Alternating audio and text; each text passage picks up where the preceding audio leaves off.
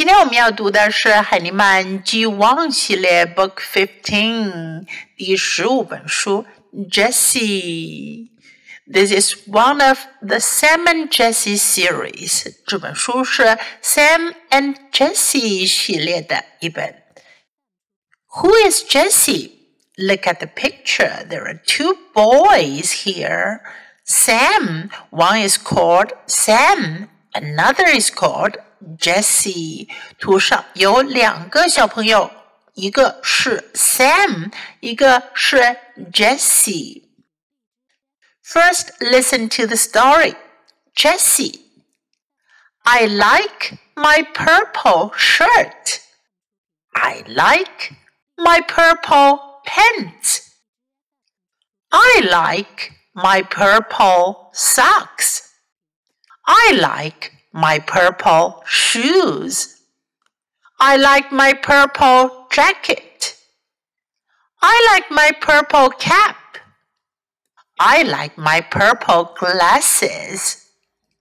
I love purple. 我们可以看到，这个叫做 Jesse 的小男孩，他有一个喜欢的颜色。What's his favorite color？他最喜欢的颜色是什么呢？Purple，紫色的 purple。我们再来复习一下之前我们学过的这个句型：I like，我喜欢；I like。Jessie 喜欢什么呢？他喜欢的东西都是。purple，所以呢，在他喜欢的东西前面都加了 purple 这个形容词。Shirt 衬衫，purple shirt 紫色衬衫，my purple shirt 我的紫色衬衫。看到没有？开始的时候我们要讲的是这样东西是 shirt，加上一个 purple 表示是紫色的，再加上一个 my 就表达是谁的呢？是我的 my purple shirt。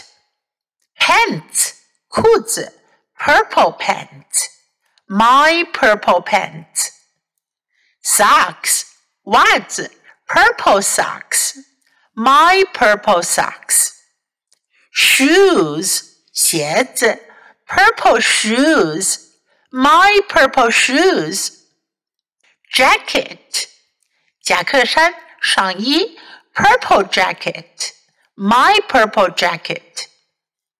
cap 帽子，purple cap, my purple cap. glasses 眼镜，purple glasses my purple glasses.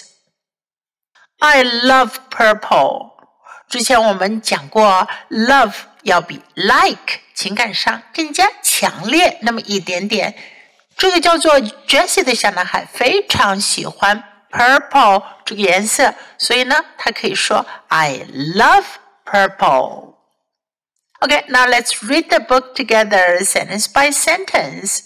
Jessie. I like my purple shirt. I like my purple pants. I like my purple socks. I like my purple shoes. I like my purple jacket. I like my purple cap. I like my purple glasses. I love purple. Okay. 今天的绘本我们就读到这里。Until next time, goodbye.